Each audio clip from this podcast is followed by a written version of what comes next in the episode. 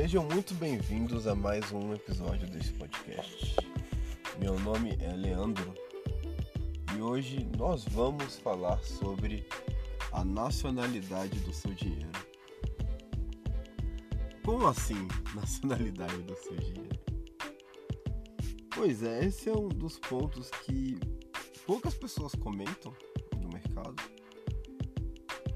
e que momento que caiu a minha ficha sobre isso, eu comecei a pensar, nossa, isso é algo que pouquíssimas pessoas aplicam, não apenas é, nacionalmente, fora do Brasil também isso acontece. Pois bem, eu sou brasileiro, eu nasci no Brasil, assim como os meus pais e aí toda a minha família, mas o seu dinheiro, o meu dinheiro, não precisa ser brasileiro. Ainda mais com o advento da tecnologia agora, você consegue com poucos cliques no celular pegar o seu dinheiro e fazer ele estar tá em outra moeda. Pode ser dólar, pode ser euro, pode ser peso argentino, mas eu não recomendo comprar peso argentino agora, a situação lá tá feia.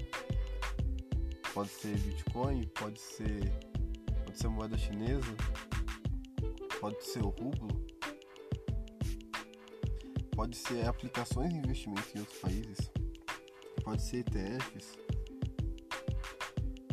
O que acontece é que a gente vive no país e a gente acaba consumindo muito a realidade que nos cerca a respeito das notícias, a respeito da rotina, a respeito de tudo. E a gente não para para pensar que você não tem necessidade é, de estar tá com todo o seu dinheiro 100% do tempo na, na sua moeda local.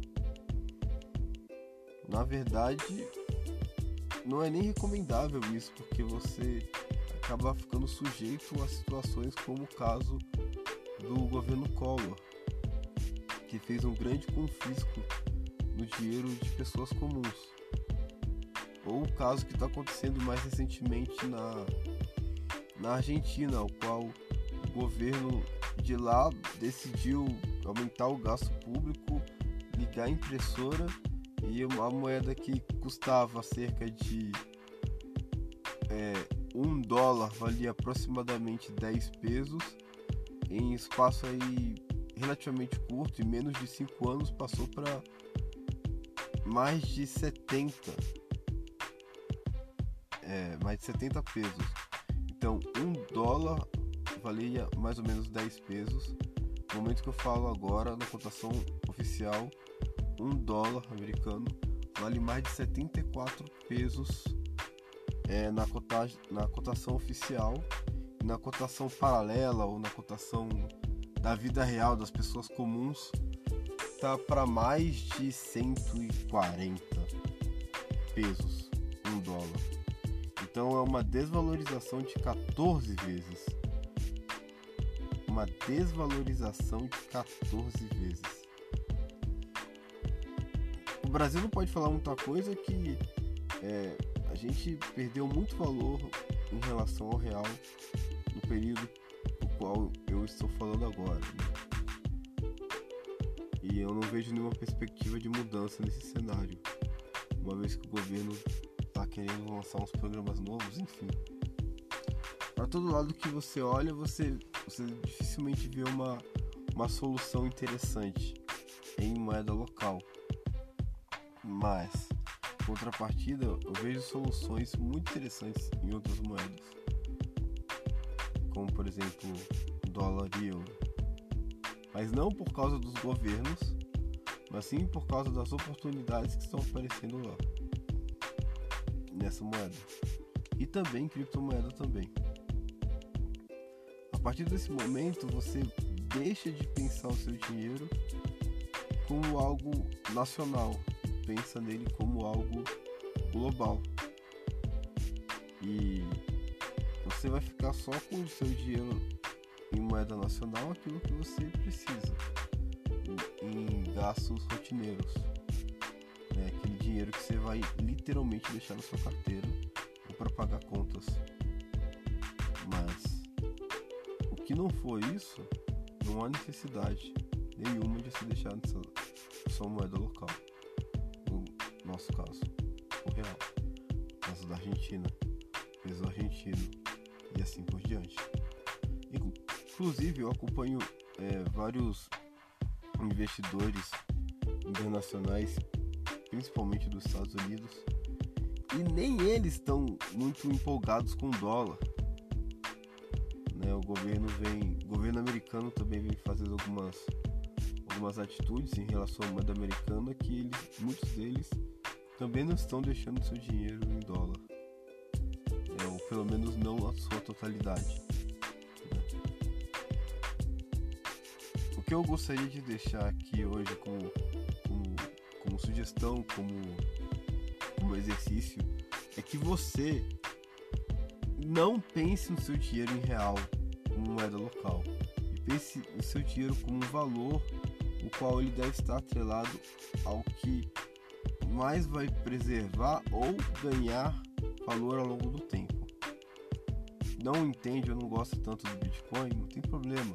Estude ouro, por exemplo, que é um ativo está na humanidade há centenas de anos, o qual você hoje tem instrumentos o qual você pode deixar seu dinheiro em ouro, por exemplo, metais preciosos particularmente acredito que o ouro tem alguns problemas, principalmente do ponto de vista de armazenamento.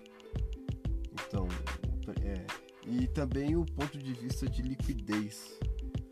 É, então, imagine você andando com uma maleta de barras de ouro na rua, vai ser interessante. E como você faz ali para sacar 100, 200 reais de ouro, não é uma coisa tão tangível se você tiver o, o ouro é, fi, o ouro físico, né? E não apenas a, uma, um título no qual você possui uma participação do ouro que está em outro lugar armazenado em um cofre.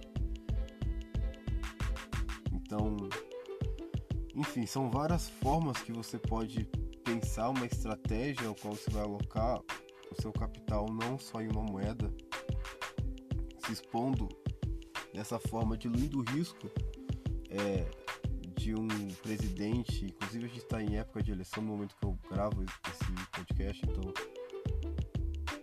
você vai poder diluir esse risco em, em outros países, em outros governos. É algo que é bem interessante de você executar. É algo que eu recomendo muito. Mas aí você é a melhor pessoa e sempre será. Você é a melhor pessoa para decidir o que você faz com o seu dinheiro. É, pense com cautela, com carinho em relação a isso. Qual, qual é a moeda que você vai deixar o seu dinheiro? E onde você vai deixar? Você vai deixar no, no, apenas em um banco? Você vai deixar em um serviço nacional? Você vai de... Eu recomendo que você tenha o máximo de controle possível em cima disso. Não deixe todo o seu dinheiro em um apenas lugar, né? O ditado que fala que você não deve deixar todos os ovos numa mesma cesta. O dinheiro se aplica a mesma coisa. E aí estamos chegando no final deste podcast. Hoje era uma coisa pouco mais rápida, mais direta ao ponto. Eu espero muito que você esteja gostando. É, e vamos continuar essa conversa. Eu quero, eu quero muito que a gente, como sociedade, melhore a educação financeira. São, são aplicações, conhecimentos que aplicados podem mudar a vida de muitas pessoas, como já mudou a minha vida. Forte abraço a todos, muito obrigado pela atenção, pela audiência, pela paciência.